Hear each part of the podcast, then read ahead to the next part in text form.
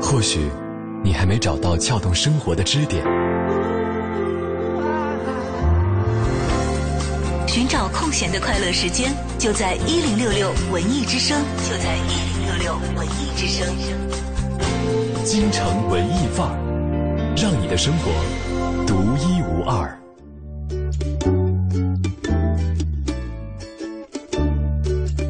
京城文艺范儿，让你的生活独一无二。北京时间的十四点三十三分，欢迎您锁定文艺之声 FM 一零六点六，收听由盛轩还有小张 为您带来的京城文艺范儿。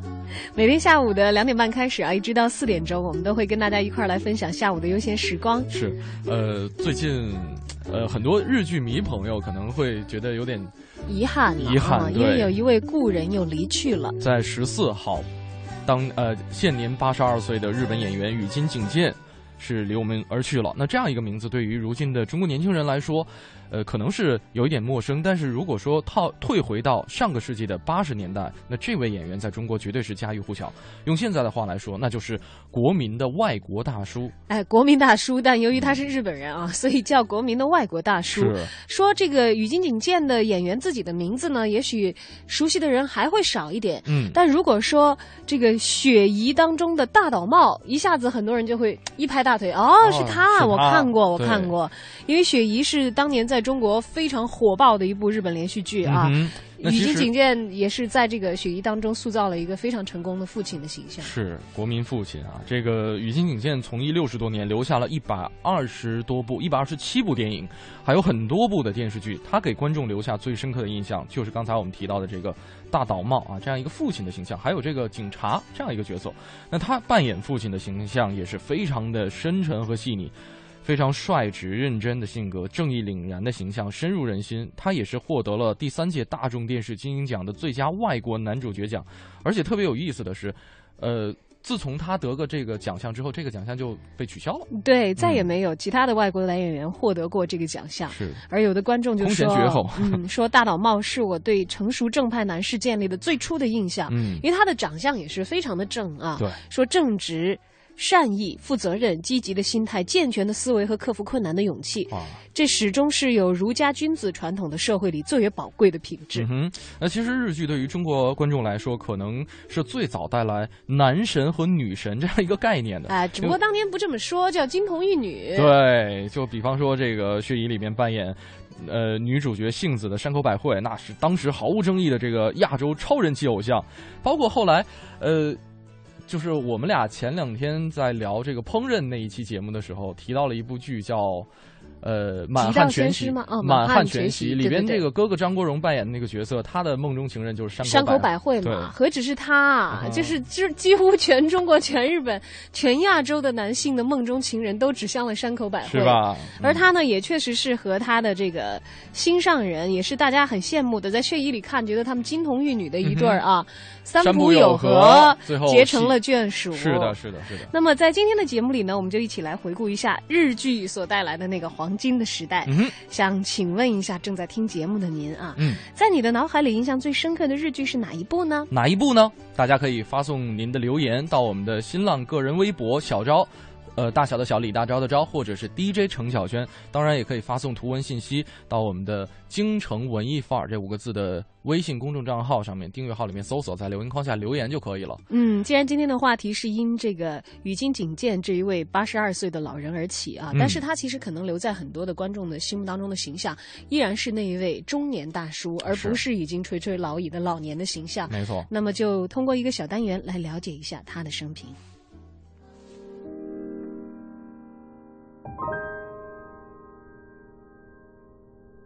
三月十四日，日本著名男演员宇津井健因慢性呼吸不全去世，享年八十二岁。这位将自己的一生都献给了演艺事业的老人，虽然走完了自己的人生路程，但他所塑造的一系列影视形象却长留在人们心中。尤其是他在《雪姨》一剧当中塑造的大岛茂这一角色，更是成为了很多国人心目当中完美父亲的代表。上世纪八十年代。中央电视台引进了一部叫《雪姨》的日剧，在中国播出时是真正的风靡一时。山口百惠和山浦友和成为了金童玉女，而饰演父亲大岛茂一角的演员宇津井健则成为了好父亲的代名词。在一九八四年，随着央视引进雪姨，宇津井健也在中国一炮走红，并于当年受邀来华，受到国家领导人的接见，还登上了央视一档节目做客，这规格实属罕见。雪姨在中国的火爆程度，比排球女将有过之而无不及。一九八五年，与金景健凭借此片获得了第三届大众电视金鹰奖最佳外国男主角，他也成为了金鹰奖上唯一一个国外视帝。而当年追雪姨的观众不少是大叔控，与金景健棱角分明，一张俊冷正派的脸，俨然就是一副金字招牌。他也堪称最受欢迎的第一代日剧大叔。其实，上世纪八十年代引进的日剧和日本影片有两位大叔男演员最有型，一位是追捕的高仓健，一位则是羽金景健。羽金景健老先生的离世，勾起了一代人对于日剧的怀念。上世纪八十年代的排球女将雪姨、资三四郎都深入人心，小鹿纯子不管哪次来中国，都有一帮老影迷追随。日剧在一九八五年到一九九五年堪称是亚洲电视剧集制作的最高水准，偶像剧、悬疑剧一度风靡全亚洲，甩开韩剧几条街。回首又见他、《东京爱情故事》这些日剧，至今都是回放率最高，也频频被人记起的好剧。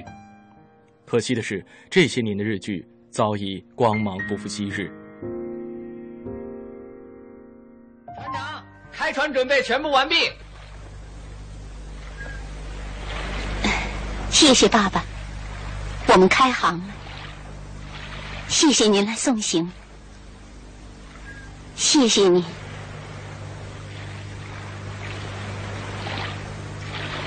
杏子。你从昨天起对我说“谢谢谢谢”，说个没完。其实我正要跟你说谢谢呢。为什么？你确实是一个勇敢的、善良的孩子。你是爸爸妈妈的骄傲，宝贝。我跟你妈妈经常谈到，我们真是幸福，有你这样一个好孩子。我是个好孩子，真的吗？啊，当然是。你才十八岁，你没有给白血病压倒，顽强的活下来了。这些日子，你有多么痛苦？但是你忍住了眼泪，脸带微笑，斗争到今天。你让爸爸知道了，知道了什么叫做坚强。爸爸，还有呢？你知道了，我不是你亲生父亲，还和从前一样，和童年时期一样，仍然叫我爸爸，拥抱爸爸。我真高兴。那些都是应该的。过去十八年来，爸爸一直是那样爱护我。你是一个淳朴善良的孩子，杏子，谢谢你，谢谢你。爸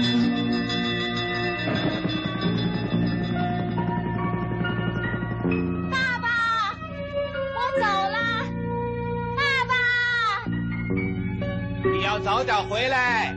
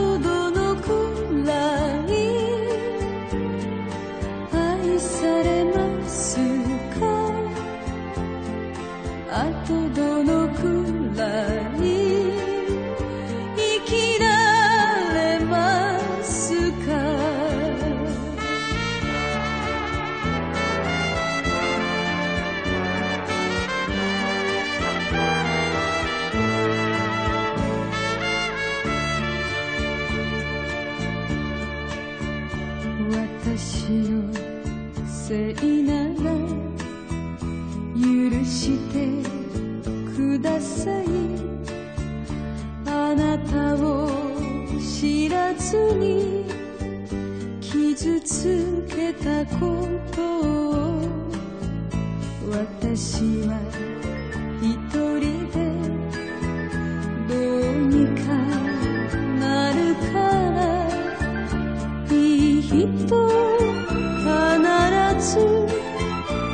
続け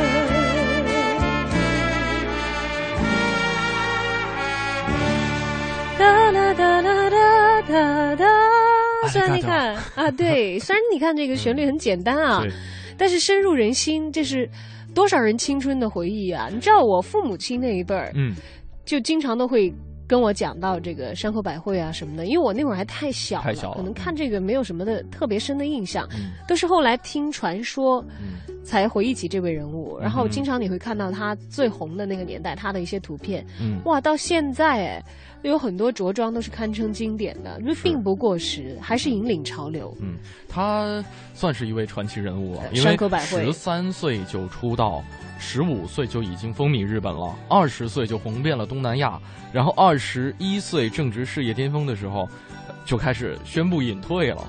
他的在日本武道馆的告别演出，我听过一个啊，一个当然不是看的现场了，那会儿出国还比较麻烦。嗯，看过那个现场录影的一个朋友，嗯因为年纪也比较大嘛，大概比我大十几岁。他说：“哇，太佩服了，永远的偶像嗯，山口百惠。”他说：“你知道，我看他在武道馆的最后那场演出的时候，他那个时候就说红红极，真是红到巅峰，嗯天后啊。”他说：“最后他表演完了最后一个节目之后，深深的鞠了一躬，然后嗯把手里的麦克静静的放下来，放在舞台的中央，嗯然后毫不留恋的离去。”嗯，就任下面就观众如何的山呼海啸，怎么怎么怎么样，毫不留恋的放下话筒离去，嗯再也没有回到这个公众的视野当中。这个好像在日本的女星当中比较多见，但是山口百惠那么红，还那么早的时候就放弃了自己如日中天的这个演艺事业，这个在当时确实是让很多人诧异的。就是戛然而止，而且真的说到做到哦，就几十年都没有再出现在荧幕上。嗯留给观众和影迷的就是仅仅是最后他留在荧幕的那些形象。所以到现在为止，很多人心目当中山口百惠哇，还是那个年轻的、清纯的。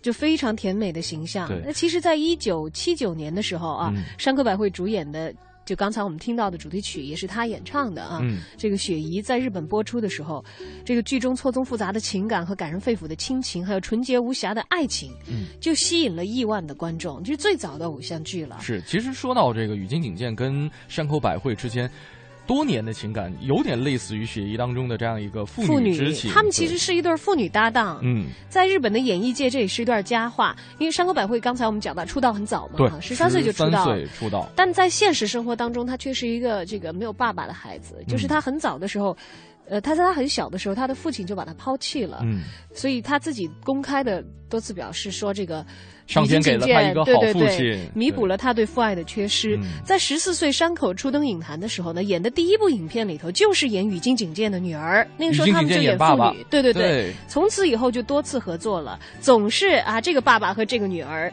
在舞台上呢。宇津警戒和山口百惠是父女关系，在日常生活当中也是把她当自己的女儿一样的来疼爱。而且真的是，我觉得这个山口百惠说那句话特别特别奇妙哈，就是上呃，他父亲从小就啊不对，在他很小的时候，他父亲就抛弃了这个母女俩嘛，但是上天又赐予他一个好父亲，就是宇津井健。那他也是在宇津井健那里找到了久违的父爱，而且宇津井健还作为山口百惠和三浦友和的婚礼见证人，就像父亲一样，把这个山口百山口惠给嫁了了出去，对这非常真挚和深厚的一份情感了，嗯也是一段影坛的佳话。对。今天跟大家说的是你印象最最深深刻的的日日剧是剧哪一部呢？是当然也也有很多年轻的朋友可能会说啊，你们说的这些我都不知道哎。但是其实日剧在一段比较长的时间里，嗯，它都是一个造星工具。我觉得男神女神真的对我来说最早的概念都是日剧里面出来的。嗯，这个七条尾巴的鱼也说了，这是一个暴暴露年龄的话题啊。对啊，你没看今天轩轩都非常的沉稳，不再发表过多的意见对，在我印象当中，日本的排名第一位是哆啦 A 梦，排这哆啦名第 A 二梦比他们都老排哎。排名第二位是名侦探柯南，排名第三位是呃。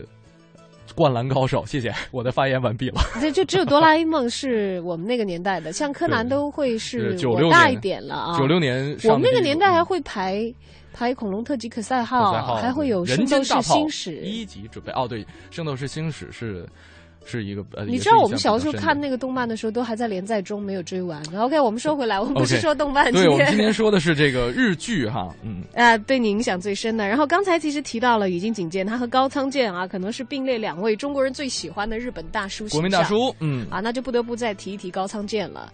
呃，高仓健可能轩轩就不认识了吧？我知道，呃，就是看这个追捕的时候，印象也很对，很追捕演什么我完全没有印象，但是他的主题曲和人物的形象反复的会在电视上出现。啦。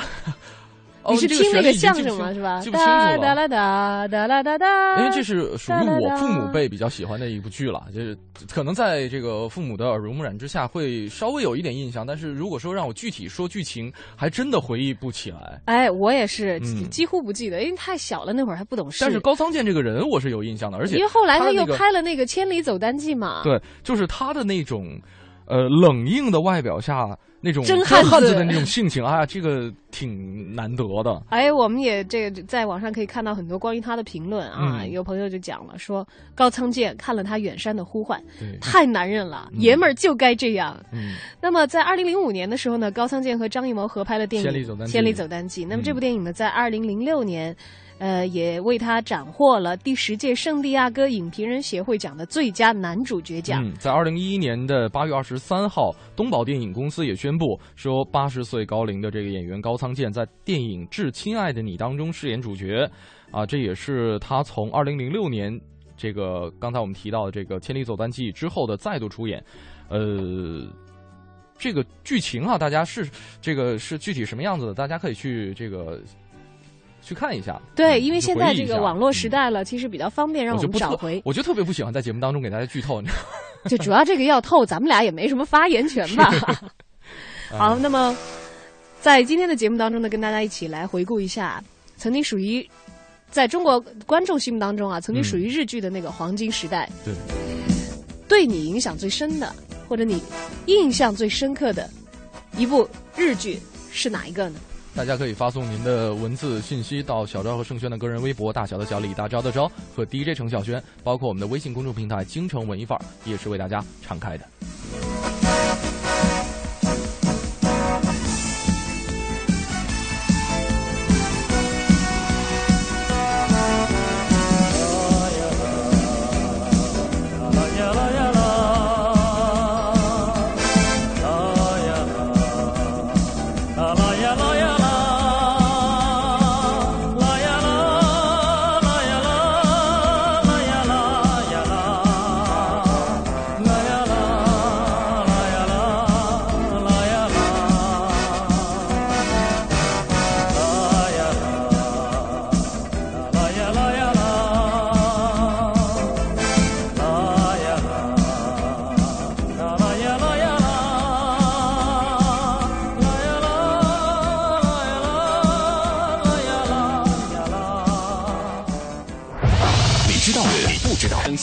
询九五五八八。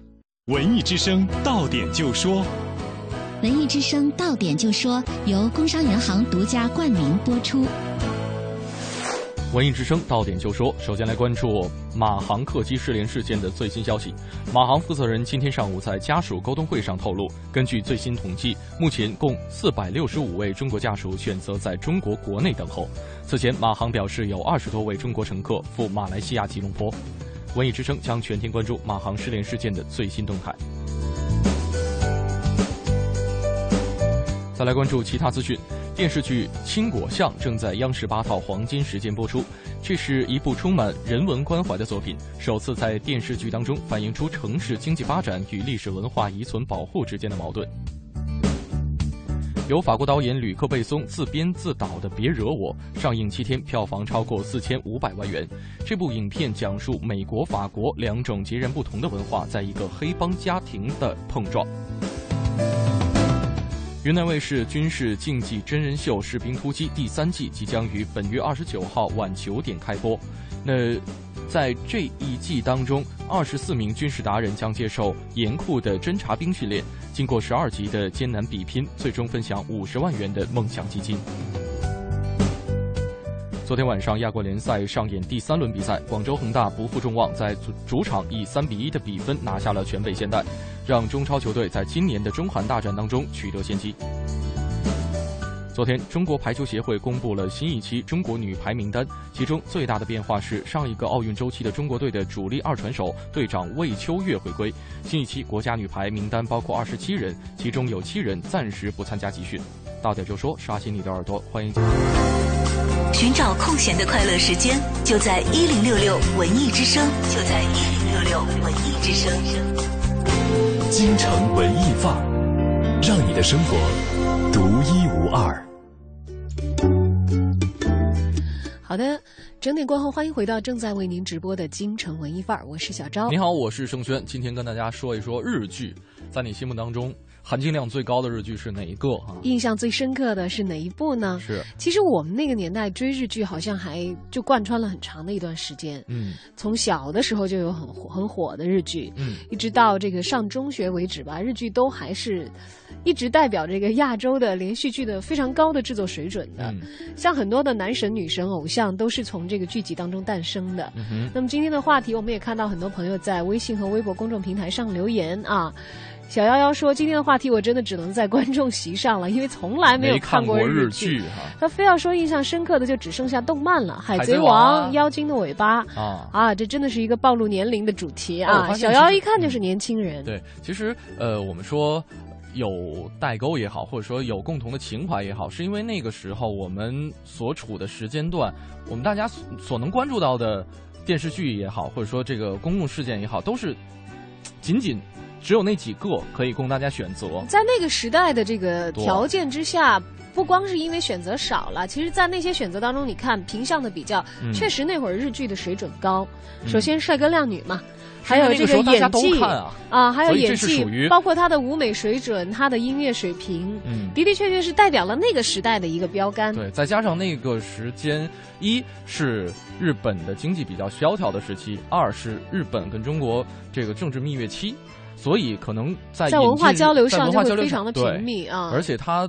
在这个经济萧条的时候，所能够诞生出的这个文化上面的一些经典也是比较多的。当然，这个倒并不一定就是所有的国家都是必然哈。但是，这个从历史经验看来的话，就像那个纽约是在大萧条时期迎来了这个百老汇的辉煌，好像在这个物质生活面临一些问题的时候，大家会更多的关注于精神生活，就会有更多的这个很好的影视艺术啊，或者是舞台剧啊这些戏剧的作品诞生，大家会有更多的关注度会投入在其。中对，而从中吸取信念和力量。比如接下来我们要看到这位朋友所提到的这一部《凤翔路八号》，他说排球女将晴空霹雳。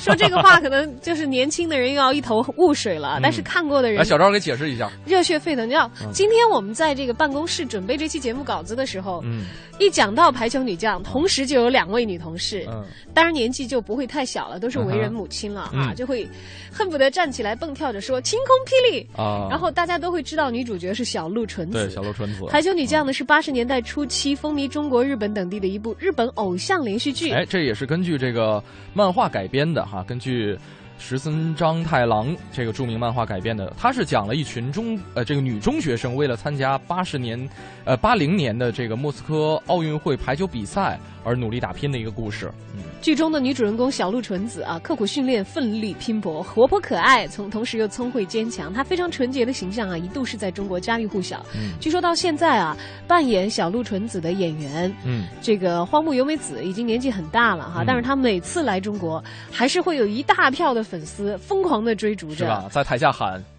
喊你刚才那句很晴空霹雳吗？晴空霹雳至于他们怎么表现就不知道了，因为他的粉丝应该也是年龄比较大的一个群体了哈。嗯其实那个时候排球女将风靡全国也有一定的道理，因为嗯八十年代也正值中国女排排的腾飞的年代。是那么在八十年代的时候，八一年第三届世界杯在日本举行，比赛采用这个单循环的赛制，通过七轮二十八场比赛之后，中国女排七战全胜，嗯压倒了卫冕的主办国日本，获得了冠军，也成功成为了中国三大球中的首个世界冠军。对，而且在一九八四年奥运会当中，中国队也是击败了美国队，成为了冠军。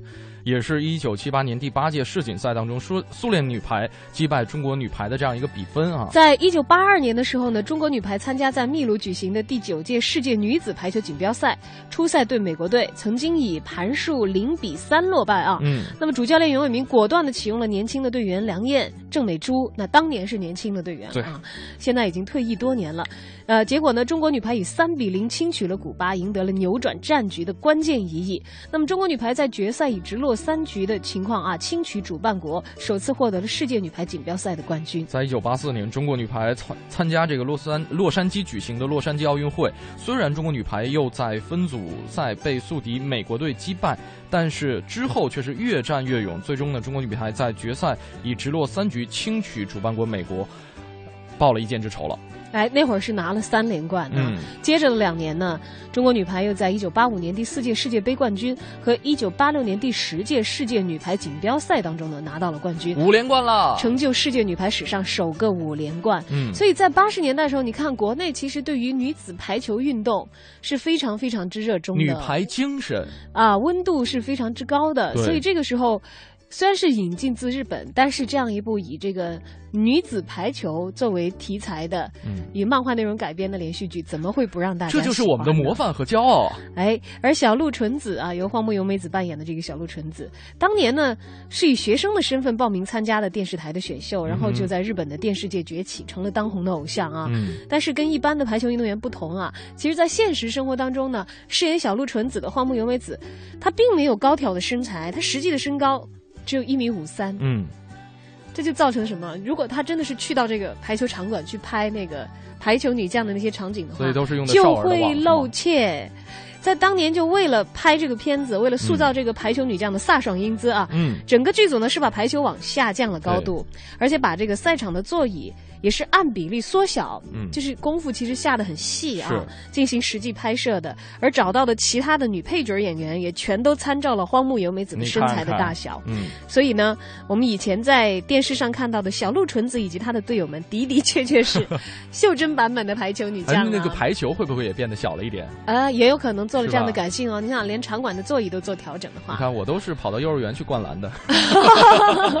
显出你高大威猛哈哦。啊，还有朋友留言说，哦，今天的这期节目应该是这个替父母辈他们这个找寻他们的回忆吧。嗯，其实也不是啦，这个父母辈当然可能会共鸣更加的深切啊。是前面的这几段说的可能都是八十年代的时候很风靡的日本剧集。嗯接下来我们就往九十年代走了。凤翔路八号说，对他影响最深的正是这一部老的日剧《排球女将》啊。嗯那么在我们的一零六六文艺独家之后，把《排球女将》的主题曲送给大家。一零六六文艺独家。三月八号，当我们所有人知道马航 MH 三七零这架客机失联后，在震惊的同时，恐怕谁也不会想到，在十二天之后还不知道这架飞机究竟在哪。中国海上搜救中心的搜救船已离开搜救基地十天左右，后勤补给十分困难。外交部发言人洪磊希望马方进一步向中方及时、全面、准确地提供相关的信息。交通运输部救助打捞局副局长杨小仁昨天在《碧海雄心》电视剧开拍现场透露，现在目前的状况是由于信息不确定，所以呢，呃，我们的力量是处于一种补给、待命和调整的一个状态。那么我们这次这个救助没有目的地，只是一个非常广大的一个海域。第二个呢，就是气象确实是比较不错。那这个环境，但是毫无目的的在那搜救，这是我们最大的一个不同。应当说，最大的难度现在就是信息上不确定。我们都在关注航班上乘客的行踪和安危，包括昨天在北京亮相的彭浩翔导演新作《人间小团圆》的主创杨千嬅、彭浩翔和梁咏琪纷纷表达了急切之情和祈福之意。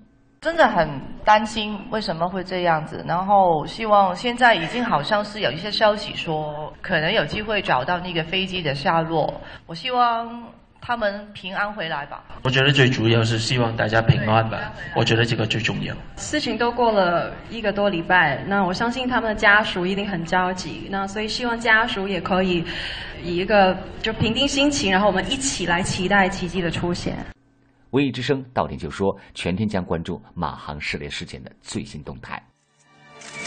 一零六六文艺独家。三月十三至二十二号，由田沁鑫担任剧本改编及导演，樱桃、李光洁主演的话剧《罗密欧与朱丽叶》在国家话剧院上演。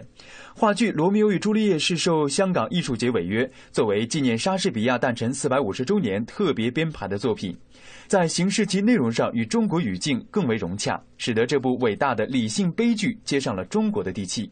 昨天，导演田沁鑫携主演李光洁做客文艺之声文艺大家谈，首谈顶着压力。拍话剧虽然压力很大，因为你改编名著吧，就是你第一能想到的就是遭到骂声啊，嗯，质疑声。一般不干这事儿，你像我这样的不爱干这事儿啊。但是我觉得，出于就是莎士比亚对戏剧、对全世界、全世界戏剧的这么一个普照吧，嗯，我我们还是应该献个礼物给人家，所以就就答应了香港艺术节来做这部很难改的。嗯，就就非常难改，因为就俩人谈恋爱这么一个罗密欧与朱丽叶。嗯，那么不知道的观众或者我们的认识里面都是小男女的事儿，啊，最后俩人就殉情了。然后它里面到底充满了什么样的一个爱情光芒，使之成为呃久演不衰的，演了四百多年而不衰的这个爱情经典名著？这我很我很想知道。然后我们的演员也跟着我一起很想探寻，所以在这样的一个情况下，我们就排练了《罗密欧与朱丽叶》。田沁鑫从戏剧结构考虑，在改编中加入宝莱坞歌舞、鼠来宝等欢快的喜剧元素，并改变朱丽叶奶妈的性别，让其成为超级奶爸。除此之外，田沁鑫还在剧中加入了很多现代生活元素，让本剧更接地气。我觉得现在都市就是我们的构成，比如说看美剧啊，看日剧啊、韩剧啊，尤其最近有一个韩剧非常的走俏哈，所以就大家生活里就会经常会带两句这个韩语，这也是一个社会现象。所以它加在里面，因为我们又演的是一个都市戏，所以他有时候这个插科打诨的说两句啊，就是他比较比比较有共鸣。一零六六文艺独家，胡宇报道。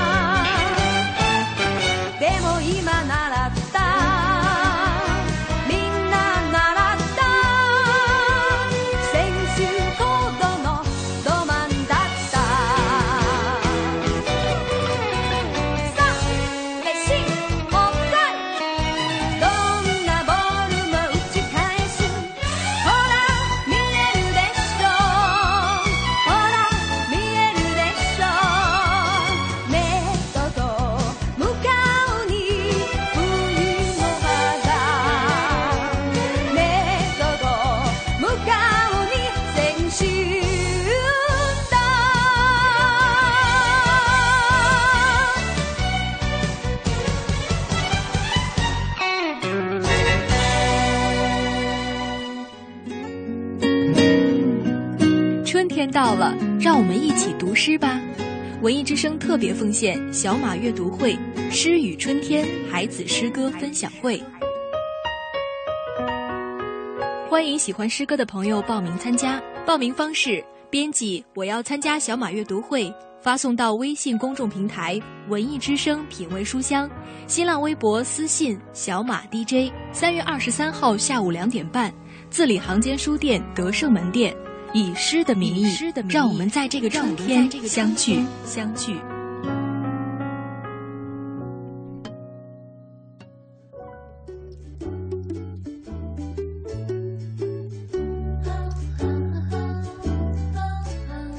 好的，欢迎回到正在为您直播的京城文艺范儿，我是小昭。你好，我是盛轩。那么刚才呢，在片花当中，我们也了解到了啊，在本周日会在字里行间书店举办的一场文艺之声品味书香节目组为大家带来的互动的活动，欢迎所有的朋友关注和到时候如果有空的话到现场去参与一下。是的，时间呢是在三月二十三号下午的两点半，呃，字里行间书店的德胜门店。嗯，那么报名参加活动的方式呢很简单，像大家现在啊，就好像就可以来实施一下了。如果有兴趣的话，哈，编辑我要参加小马阅读会啊这几个字发送到文艺之声品味书香的微信公众平台。记住了啊，品味书香节目的公众平台名字有点长。文艺之声品味书香发送的内容呢是我要参加小马阅读会九个字，哎，我们就会在后台看到您的信息。那么也欢迎您在三月二十三号的下午两点半前往字里行间书店，就可以看到小马 DJ 了啊。另外呢，还有很多还有小文艺之声的主持人以及我们的好朋友会到现场助阵，分享这个诗意的春天的 周日下午。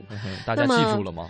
对，也由此要预告一下这个周末的京城文艺范儿的主持人的变更。嗯，因为可能往常大家会在周六的时候听到盛轩和黄欢为大家带来的节目，在周日呢是由小昭和小马为您带来。由于这一场春天的诗会呢，呃，小昭和小马会在周六的下午陪伴你在京城文艺范儿的节目当中，而在周日您将听到的是盛轩和黄欢的声音了。嗯哼，十五点二十分，京城文艺范儿仍然在为您直播。那我们今天的聊一聊日剧哈。很多朋友都说：“哎呀，我好像没看过日剧啊！一看现在上网的都是小朋友居多了啊。”还有七条尾巴的鱼说：“还有经典的日剧《东京爱情故事》，可不可以帮我问一句，丽香，现在的你过得还好吗？你还敢去爱吗？”哎，我们《东京爱情故事》要有大量的笔墨和时间来铺陈开，所以我们先来聊几句其他的啊，会给大家准备关于《东京爱情故事》的啊带有浓烈回忆的音响。嗯，那么刚才其实讲到了这个有小鹿纯子，有晴空霹雳的这个排球女将哈，那个时代，因为刚才讲到了正是中国的女排大火的时候，其实，在那部戏的前后还有一部《绿水英雄》，是我小的时候很迷的。这是讲游泳的，对，会去追的，是运动场上的故事。嗯，那么是素水年。年子啊，是那个女主角，她好像本来有有一点恐水症，嗯，因为是经历了船难的嘛，沉船事故哈。对，但是后来呢，她一点一点克服自己的心理上的障碍，然后会在运动场上去拼。还有一个成名绝技，练她的绝技，对，叫飞鱼转身啊！我到现在都记得，因为好多小朋友，刚刚我们的编辑同事也过来说说啊，我有看过《绿水英雄》，以前我小的时候，我游泳就会学他的这个飞鱼转身，结果我们都蹬不出水面，你知道？他是这样，他每到这个转身的时候，他是。像一个前空翻，嗯，然后现在你你再去看那个剧，你就会觉得它肯定是一次性录好，然后剪辑啊，然后做一些特效做的了。当时就觉得哇，这个特效好真啊！其实你现在看会觉得啊，好假。它是这样，你你碰到泳池壁以后，大家正常是摸到以后马上就掉头嘛啊，它是摸到以后来一个。前滚翻，嗯，然后一蹬池壁，整个人跃出水面，然后像飞鱼，你知道吧？所以叫飞鱼转身。然后里面的运动员都会有各自的绝绝技，我还记得还有一个叫海门的运动员，他的绝技是闭气式泳法。就是几十米不换气，一口气游下去啊！当然，最后在这个剧里头，海门比较悲催的是，就是因为他练这个绝技付出了很很惨痛的代价，他就最后患上了心脏病。心脏病，所以他要离开这个泳坛。那么最后呢，素水念子也是登上了这个冠军的讲座。总归来说是很励志的了啊！嗯，来看看有朋友在我们的微信公众平台上留言。行，跟我说了，算起来呢。或许是我这个伪日剧迷看过的第一部日剧，就是《绿水英雄》。对，就是飞鱼转身、飞鱼旋转等等等等的动作，呃，心里边一直在念想着学习要呃要学习游泳，到现在仍然是旱鸭子。还有飞说了，说记忆就是这么怪啊，嗯、记得自己看的是电视剧版本的《绿水英雄》，前因后果都记不住了。但是小孩嘛，就学自己感兴趣的。我一直在研究剧中的飞鱼转身之类的游泳技巧。嗯、难的是一直没有找到正规的室内游泳馆，以便试验在水里翻转和脚蹬池壁，利用反作用力飞跃至空中，以达到领先别人的目的，然后再跃入水中。小孩子的脑筋啊，真是哇！你还能够 这么准确的描述出来？哎，但是我觉得，呃，现在想一下，这个动作真的会提高泳速吗？对，你你会蹬嘛？它其实就是你，但是如果但是其实也会耽误更多的时间。对啊，对，你在泳池里头，你要真正比赛的话，照照他那个很花哨的动作做做一圈，肯定是很耽误时间的。就像小鹿纯子的晴空霹雳，你看他跳起来还要打几个旋儿，还要翻一下，然后再去扣球。这跟很多这个动漫剧里面，就是发招之前必须要喊一嗓子一样啊。对比一些动作，然后你还在拉架势的时候，对方已经把你 KO 掉。看谁的动作最帅，所以就证明这个人。在这个领域是比较牛的。哎，其实，在这个绿水英雄也好，还是这个排球女将也好，你真的可以从这些剧集当中看到，确实有很多日剧它是脱胎于漫画的版本。对，就会有一些夸张的，还有一些细节的放大，其实很可爱的。就包括人物的性格也是趋向于单纯、神经大条。嗯，其实像我们那个年代看日剧的人，还真的很受到这些的影响。啊，我我今天跟朋友们聊天的过程当中，他还说，其实韩剧跟日剧女主角最大的不同就是，呃，韩剧可能会比较。就是里面的女主角会比较这个怎么说女汉子一些啊，日剧的都是就是女汉子的内心小家小家碧玉，但是有绝对是都是女神范儿的，对，都是美女是肯定的。美女是美女，但是她的那个范儿可能会比较收敛一些，内敛一些。对不？呃，对，大概就是。其实，在漫画里头也很也也很 对啊，也很神经大条了啊！但是在日剧里头，你会看到他们的行为举止啊，都还是很优雅美丽的啊。嗯，哪怕像丽香有一颗敢爱敢恨的，你可能会捉摸不定的。就不会像千颂伊一样吗？啊，不会是二千二千这样的了。你想想，日本的女神好像都会是比较在这个老的日剧迷心中哈，不是后来的那些，对她都会有她自己的非常内敛的东方气质在里面。但是也有很强韧的人，就像女汉子阿信，嗯。不知道轩轩看过没有？应该完全没有印象吧？没有。这个是脱胎于日本的真人故事。嗯，阿信是日本放送协会，也就是 NHK，在八三年的四月四号一直到八三呃八四年的三月三十一号，一直在连续播映的晨间小说连续剧啊。它是八十年代最轰动的电视剧。二百多集呢，将近三百。二百九十七集，这后来的韩剧都难以望其项背，你知道吧？嗯。为什么有这么多集呢？因为它每集只有十五分钟。哎，你发现日剧其实短剧特别多。因为 NHK 啊，它有一个传统，它会在早上播晨间剧，嗯，就是阿信就是属于这样的一种晨间剧，就每天早上就像有的做饭的时候就可以看两对，我们看几点早新闻啊，就是那样短短的这点时间十几分钟，好够了，你已经收拾停当差不多，你该出门了。所以阿信那个时候是晨间剧，对，它的平均收视率特别可怕。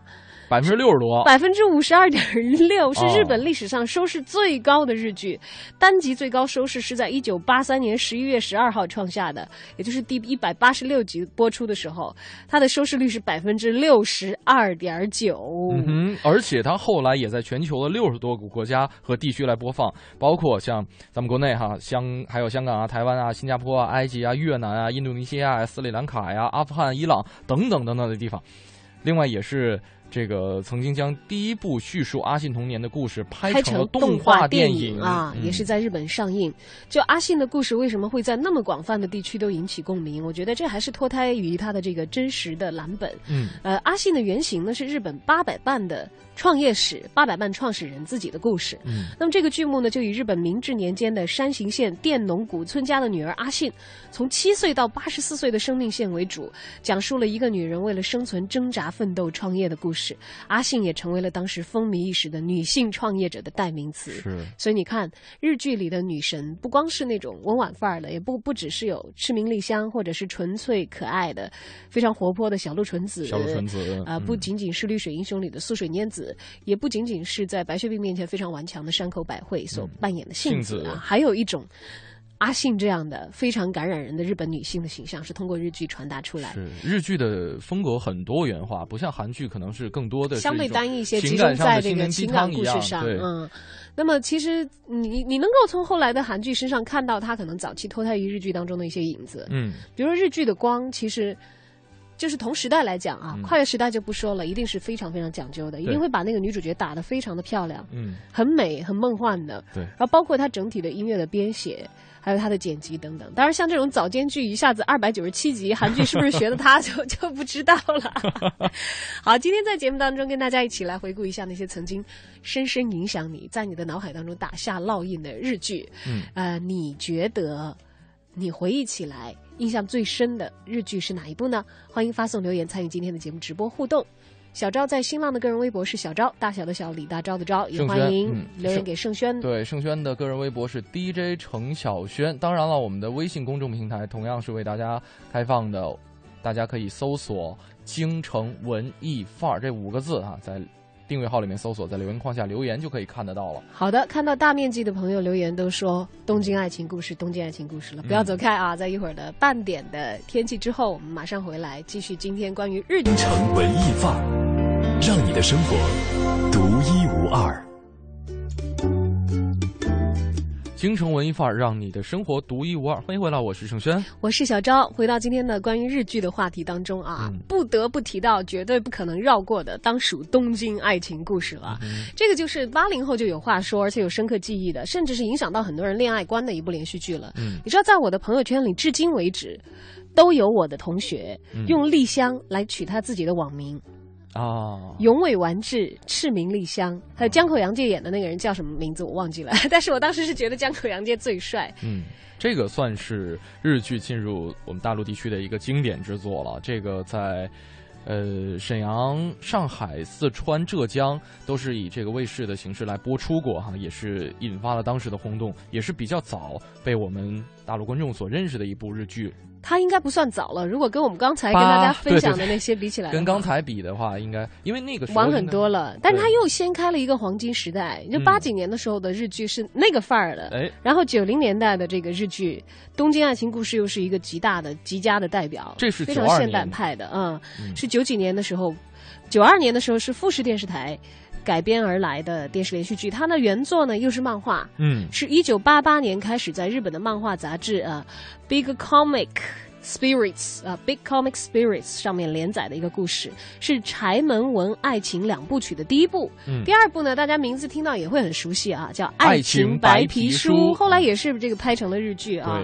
当然，《东京爱情故事》创造的辉煌，不是哪部日剧都可以破的了啊。嗯，那么在这个。播出之后呢，引起轰动，呃，而且反复的成为重播的剧目。此剧呢，对于铃木保奈美啊，就是这个赤名丽香的扮演者来说，可以说是太重要、太重要，成名作，成名之作，就好像就好像《还珠格格》之于这个小燕子赵薇一样的啊，她也由此一下子登上了这个日本一线女星的宝座。那么依靠此剧呢，呃，席卷了亚洲各国，而丽香的微笑是征服了一整整。整整一代人的心，也影响了一代人的爱情观。就像刚才我们在微博上还看到，七条尾巴的鱼就说提到了丽香，说可不可以帮我问一句，丽香过得还好吗？你现在过得还好吗？你还敢去爱吗？就很多人可能会接受不了，就说自己心目当中的丽香会变老。嗯，但其实我很负责任的讲，今天早上我百度了一下，看了一眼，铃木保奈美还是很美的，还是一个气场很足的，只不过是由当年的这个清纯美女变成了。比较成熟的这个资深美女的形象了啊！那当然，这个岁月催人老是一回事，他们也有这么经典的荧幕形象，一直留在一代又一代的影迷心中，这个剧迷心中，简直是太让人羡慕了。没错，还有朋友在我们的这个微信公众平台上讲到说，GTO 麻辣 Teacher，嗯，反町隆史和松岛菜菜子，他们拍那个戏的时候还没有结婚，后来也就结婚了，跟那个对，我记得那会儿我上高中。哦，我觉得好开心哦，他俩可以走到一起，因为当时正在追剧嘛，看那个 GTO 麻辣 Teacher，那会儿还是我不知道已经改名叫凤凰台了吧？好像凤凰台以前是卫视中文台，《东京爱情故事》的时候就是在卫视中文台看的。嗯，然后后来又通过这个凤凰台那会儿大播日剧的时候看了很多，因为他那个有当时有一个节目叫《日本偶像剧场》，其实不是节目了，他就把那个时段全部是播日剧，包下来就是播日剧。哎，他不是包下来，他是他自己的安排啊，全部就是播日剧，很多日本的明星都是通过那个时候的日剧。所了解到和看到的。嗯，好，那么说到东京爱情故事，现在也给东爱迷们发放一下福利啊！我们来感受一下在东爱当中曾经非常动人的最后结局的时候，痴明丽香和永尾完治最后的对白，以及。非常经典、非常经典的主题歌，来自小田和正的《忽然之间的爱情》。要知道，当年为了学习这首歌，我正儿八经去学习了日文的五十音图，然后照着他这个假名一个字一个字。所以你会唱是吗？我会跟着唱，嗯，只不过现在我现在要背的话没有那么熟悉，但是我跟着唱的话，应该八九不离十吧。只要是我记得的字段啊。当然了，我不在这里露怯了，我们把剩下的时间交给东剧迷们。好了，再见了。啊。再见，再见，拜拜，拜拜，有机会，有机会，再见面，再见面。要是想起的话，朝公司打个电话。嗯，你保重啊！你也保重，振作起来。你也振作起来。谢谢你。谢什么？啊。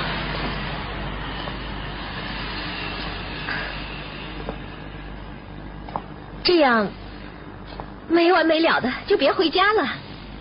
啊。好像什么时候有过这样的场面？是有过。那么。和以前一样，预备起，一起朝后走。OK。预备起。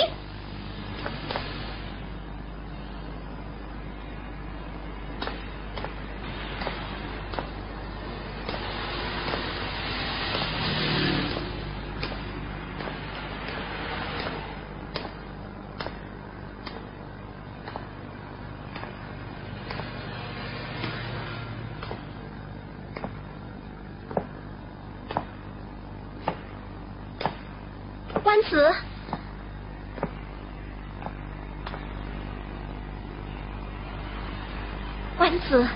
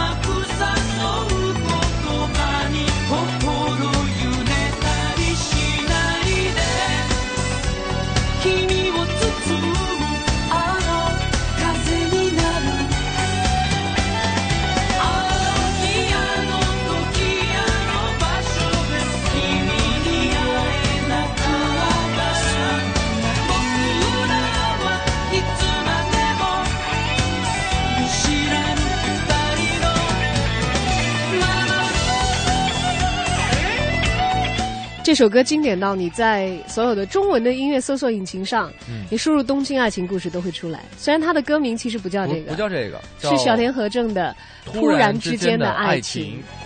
七条尾巴的鱼啊，是不是你也已经掉进你的回忆里了？其实我们无法代为回答丽香现在还好不好，但是那个敢爱敢恨、笑容可以让人感觉春天都来了的痴明丽香，应该活在了所有东爱迷的心中啊！啊，这个话虽然好像听起来。很空洞的样子，但是那种感觉应该迷过他的人都可以非常切近的体察到。没错，今天跟大家说的是你心目当中的那部经典的日剧是什么？大家可以通过两种方式发送到我们的这个互动平台上面，小昭和盛轩的个人微博，大小的小李大昭的昭和 DJ 程小轩，包括我们的微信公众平台“京城文艺范儿”这五个字。呃，L C Y T 说冷暖人间，人间，他说这个能看出年龄来吗？呃，补充了一个说明哈，这是在。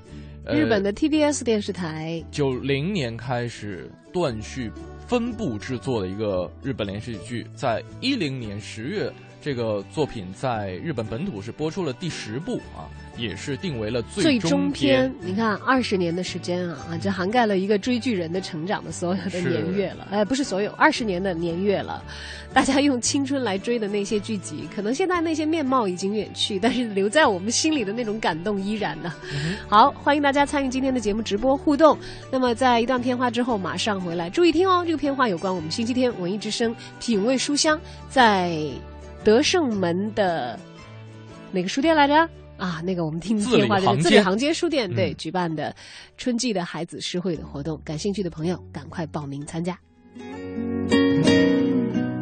春天到了，让我们一起读诗吧！文艺之声特别奉献小马阅读会“诗与春天”孩子诗歌分享会，欢迎喜欢诗歌的朋友报名参加。报名方式：编辑“我要参加小马阅读会”，发送到微信公众平台“文艺之声品味书香”，新浪微博私信“小马 DJ”。三月二十三号下午两点半，字里行间书店德胜门店。以诗的名义，让我们在这个春天相聚，相聚。好，让我们在这个春天相聚。感兴趣想要参与活动的朋友啊，欢迎编辑文字信息。我要参加小马阅读会啊，我记住了啊。通过新浪微博私信给小马，或者是发送到品味书香的微信公众账号“文艺之声品味书香”。嗯，好，帮小马哥的广告结束之后，回到今天我们的节目当中来。下一个单元是 Time Out 的推荐，我们来看看 Time Out 杂志的主笔黄哲今天给我们推荐了哪些好去处。同时呢，再重复一下今天的互动话题啊，在你脑海当中印象最深刻的日剧是哪一部呢？探猫的推荐之后，小昭回来告诉你，我最钟情的日剧是什么。Time Out 推荐，负责一切享乐。Time Out。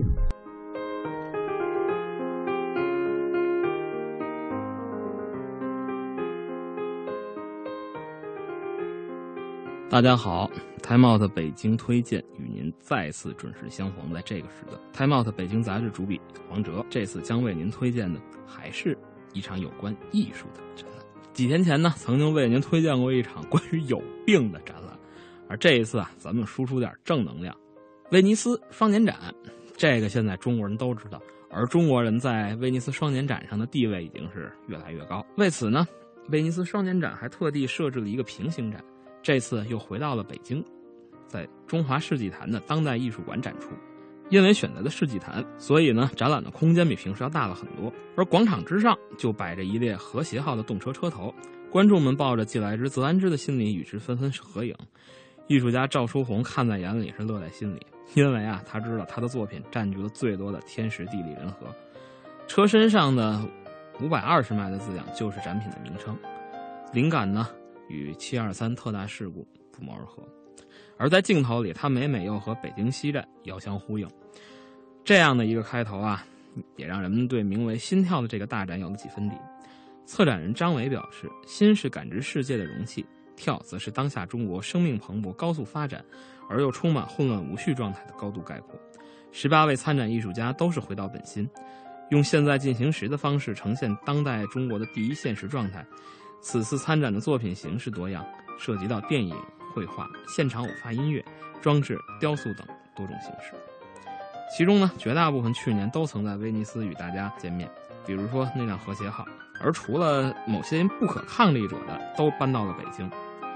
比如说当时那六百个用机器现磨现做的山东热馒头，大部分呢已经就着黄酒、咸菜进了艺术家和观众的口。不过剩余下来的也回到了北京，被肖长正、赵书红和张伟几位艺术家废物利用，变成了名为“黑与白”的艺术品。黑面、白面两种馒头。在巨大的笼屉上排列成中国围棋的棋局，哈。作为著名职业艺术家的代表，玉红呢特地带来了为双年展创造的一道风景，四十八张色彩绚烂的人物头像组成一组作品。在威尼斯展出时，这些头像呢被放置在大玻璃窗上，与窗外的风景融为一体。但是滤掉彩色，你会发现，作品中的人物形象呢都是黄皮肤的中国人，因为中国从一九九三年以后开始参加威尼斯双年展。参展规模越来越大，这让艺术家本人非常触动。他觉得这也是中国艺术家和观众为威尼斯带来的一道风景。而他那位同样因为画闻名的丈夫刘晓东，这次带来的呢，则是影像作品，名为《一眨眼》，都是他近年作画时捕捉到的画面背后的生动现实。熟悉他的观众不难看出，很多场景其实就是金城小子系列里面涉及到的。但正因为如此。这种看后的抽象感，更让人不由自主地向现实发问：它后面发生了什么？心跳展的特别之处呢，就在于这是一个不贴标签的展览。制作人、当代艺术馆执行馆长马晨峰表示，不贴标签并不意味着思想的缺失，而是实现更加自由放松的一种组织理念。至于心跳的初衷啊，观察当代艺术的社会化情况，期待着与更多的人实现思想的分享。毕竟“思想”二字的底。都是一个“心”字。这个展览呢，将持续到三月二十九日。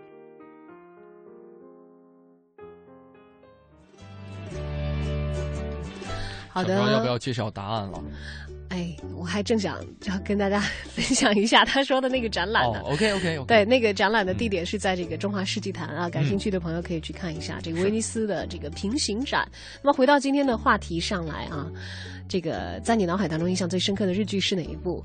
对我影响最深的，当然不让是在这个剧里有我的男神，也有我的女神，同时他所传递的那个故事给了我那么多正向的能量，那么那么 happy 的《一吻定情》。恶作剧之吻。对他，《恶作剧之吻》是这个漫画的名称，嗯，然后也有人这么译啊，又名《一吻定情》，加油晴子啊，是一九九六年的时候朝日电视台出品，改编自多田薰的同名漫画人气作品《淘气小亲亲》，嗯，由世纪末的美少年博元崇，这个有印象吗？没有，没有。国民美少女佐藤蓝子主演，哎，佐藤其实特别可爱，你知道，嗯，他演的那个人就是眼睛很大，嗯，然后呢，这个嘴巴比眼睛大。啊啊！嘴巴比眼睛大啊，然后呢，耳朵比嘴巴大，嗓门比耳朵还要大的这么一个女生，你就其实你在看到她之前，你就很难想象这样也能算得上是美女吗？然后我第一眼见她的时候，我觉得哦，外星人。但是她在别的剧集里也有这么人称呼她。嗯。但你看到她那个神经大条。我跟你说，二千完全赶不上她。是吗？她就是最早的那种二货女神的原型吧，在我脑海当中，特别特别的招人喜欢。然后是因为要遵循。漫画原著的这样一个这个形象，因为我没看原著了，我是看的那个连续剧。因为当时就说佐藤蓝子是日本的国民美少女嘛，嗯我当时吓一大跳，我说。这样也算国民美少女吗？因为你知道日剧里头都是很女神范儿的嘛，哈，很多这个女一号都长得很柔美，她恰恰不是那种，嗯，她的五官都是大大的，但是个子也是非常的高挑，就身材非常的棒，一级棒，嗯，然后她喜欢的就是男神博彦虫啊，这个不知道的女生，我建议你们大家回去都搜一下，当年的博彦虫啊，真的是，但是其实我第一眼见博彦虫的时候，我没有爱上他，我觉得他长得好女气啊，因为我要，但仔细看了一下，仔细看了一下以后，真的觉得。哎呀，太帅了！而在现在啊，你搜这个《恶作剧之吻》，你搜这个《一吻定情》的话，可能都已经搜到的都是翻拍版了。但是在我心中，永远最经典的是他们这个零六年版。好，轩轩已经把佐藤的照片找到了，是不是？嘴巴比眼睛大，眼睛好大，耳朵比嘴巴还要大，超可爱的佐藤男子。就他喜欢的入江直树是这个。是男神嘛？就学习也是第一第一名的，然后学校的第二名松本粒子就好喜欢他，然后学校的男的第二名就总是在喜欢那个粒子。男的第二名，你知道他名字特别逗，叫渡边淳一。渡边淳一啊，这个名字我比较熟悉，我不知道为什么。渡边淳一是日本的一个著名的文学家啊，这正好名字是重叠了。但是在那个剧里头，第二名永远痴迷这个粒子的第二名就叫渡边淳一。哦，哎呀，我要掉到我的回忆中了。今天在结束的时候，必须要放一下这个《一吻定情》的主题曲。来吧。啊，来自 Speedy 的 Steady，Speedy 是日本的一个少女组合，十几岁就出道，也是因为演唱了这部剧集的主题曲，一下子红爆了啊！那个时候我还买过他们的专辑，也是认真的学习过这首歌。最重要的是，我在推放这首歌的时候，好像穿越回到了十几年前，因为我在高中是我们学校的 广播站播音员的时候。抓紧时间吧，来不及放了。我就给大家放过这首歌，好，作为今天的结尾送给大家。好的，今天节目结束之后呢，不要走开，FM 一零六点六，我一直上还有更多精彩的节目内容跟大家一起分享。大家如果了解更多的精彩内容，也可以来关注央广网三 W 点 CNR 点 CN。在整点过后是戴戴为您主持的乐坛新生。啊，我是盛轩，我是小昭啊，让我回到十几岁在学校的广播电台给大家放这首歌的时光。